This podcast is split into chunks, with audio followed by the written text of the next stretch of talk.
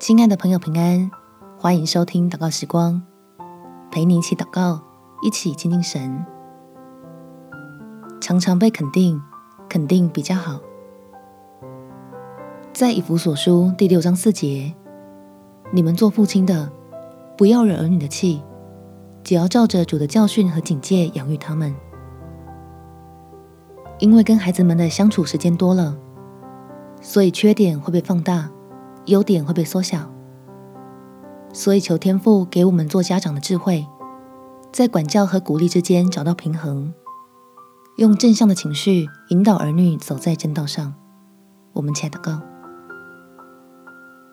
天父，我发现我的孩子越来越管不动了，求你的帮助我们，能够找到其中的问题。让我能从自身的教育方式上着手，在你的真理中找到对儿女最有益处的办法。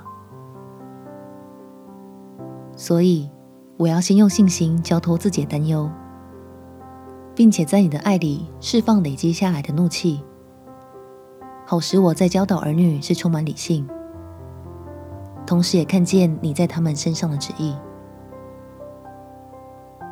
这样我就能帮助他们。发挥各自的潜力，接受属天的价值观与基督爱里的肯定，在你手中成为尊贵又蒙福的器皿。